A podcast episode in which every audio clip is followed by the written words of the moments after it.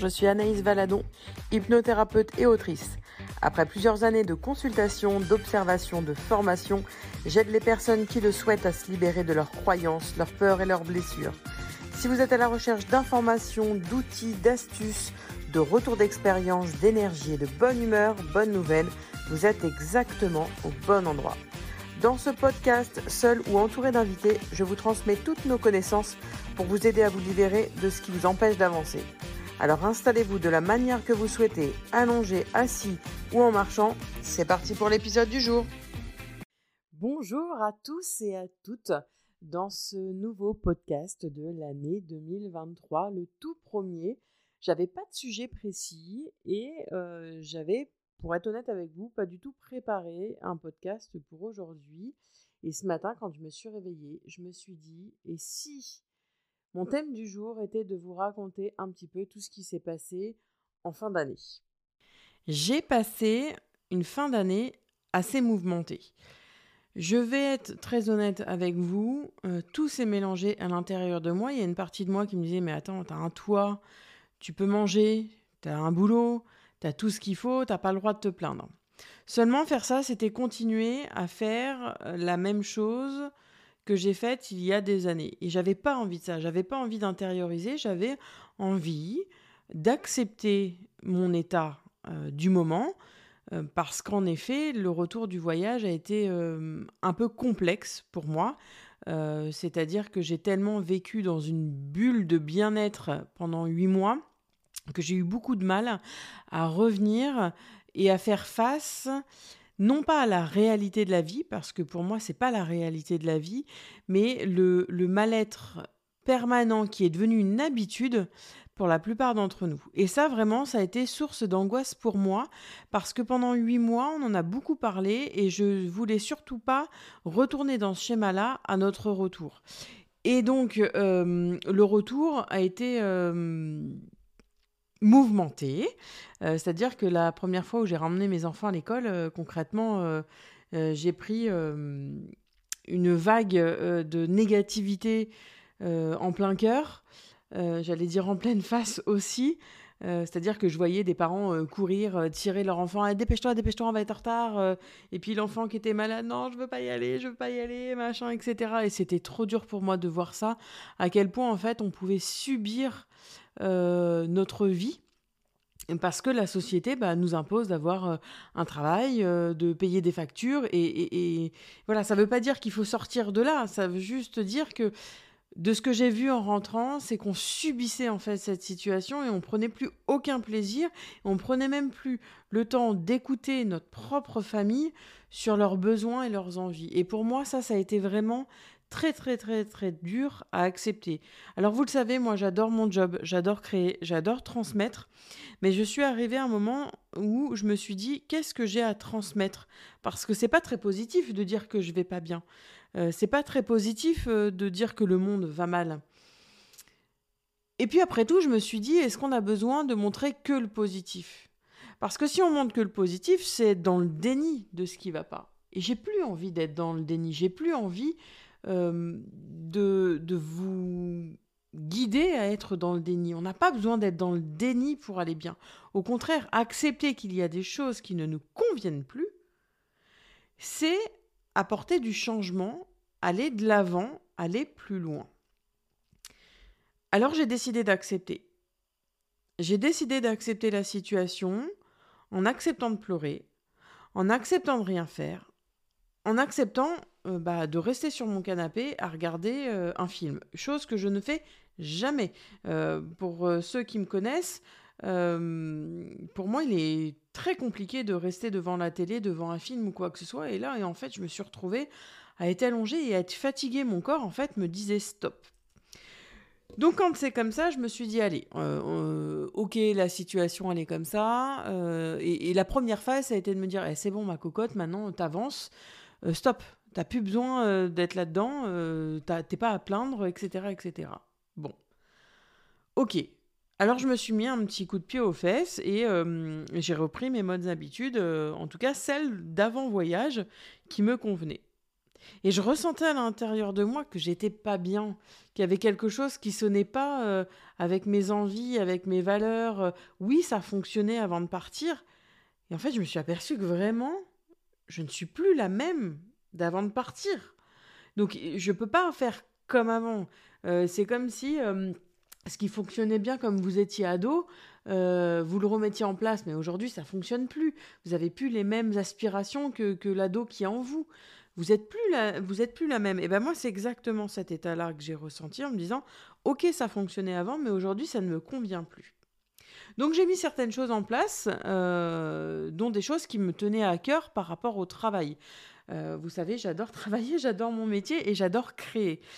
Et en fait, j'avais mis la création un petit peu, pas de côté, mais voilà, je la prenais de temps en temps, etc. J'acceptais pas d'être pleinement créative. Je me voyais comme quelqu'un de pas créative, de nul, etc. Alors que pas du tout. Donc j'ai décidé bah, de mettre en avant, en fait, de mettre en lumière cette partie de moi euh, que je mettais de côté, que j'aimais profondément, mais que je mettais de côté, pas peur qu'elle soit en lumière, par peur, voilà. Pour X raisons, voilà, je la mettais de côté. Et là, je me suis dit, ok, qu'est-ce que j'ai envie? J'ai envie de transmettre. Aujourd'hui, ça me prend beaucoup de temps et d'énergie de transmettre à une personne à la fois. Donc j'ai décidé, et vous serez en avant-première euh, sur le podcast à écouter, de lancer une formation. Donc j'ai fait euh, un plan d'action euh, de comment je voulais transmettre, de quelle manière, qu'est-ce que je voulais dire. Une fois que j'ai trouvé ça, ça a mis plusieurs semaines, j'ai décidé de faire le montage de cette formation.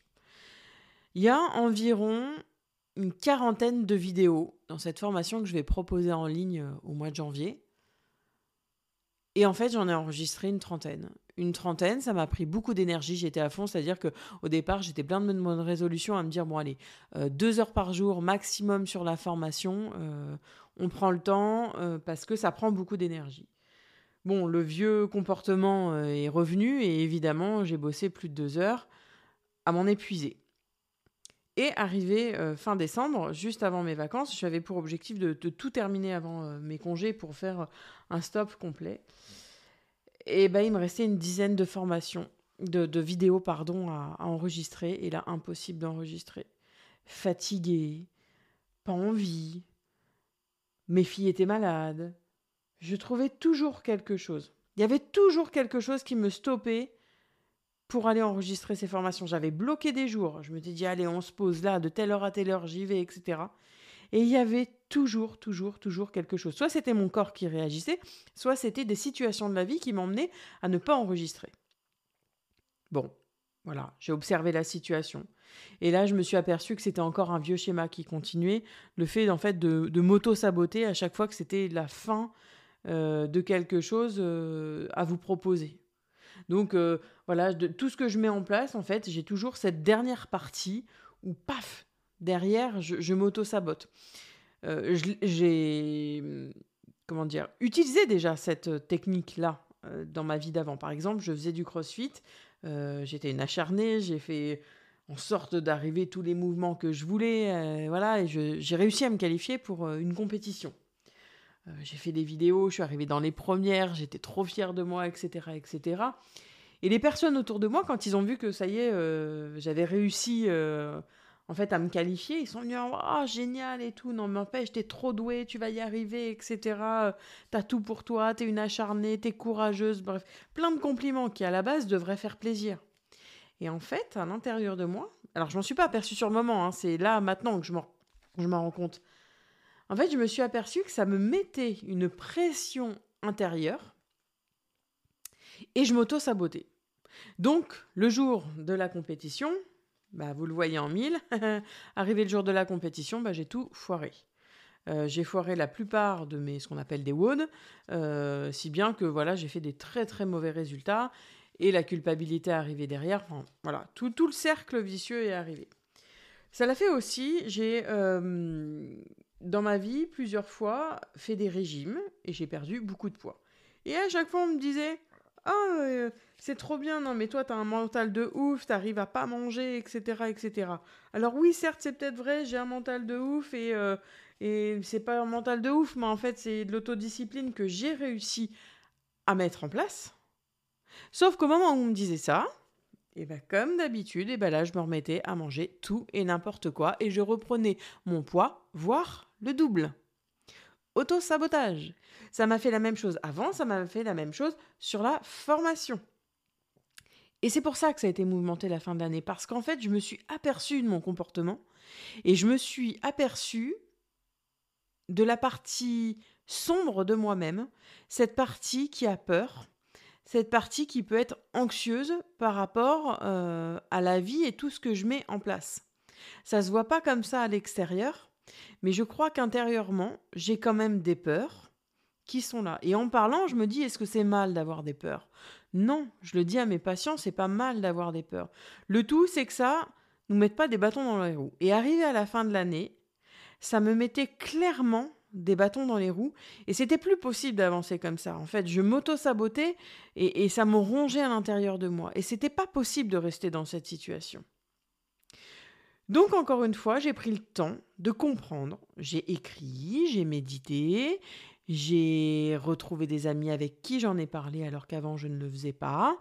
J'ai pris du temps pour moi, j'ai accepté euh, d'autres parties de moi, de prendre voilà, de, prendre du temps pour moi, c'est-à-dire que euh, je me maquillais plus trop euh, ces derniers temps et je ressentais ce besoin aujourd'hui de, de me redécouvrir, de retomber amoureuse de moi en fait, par rapport à, la personne que je suis.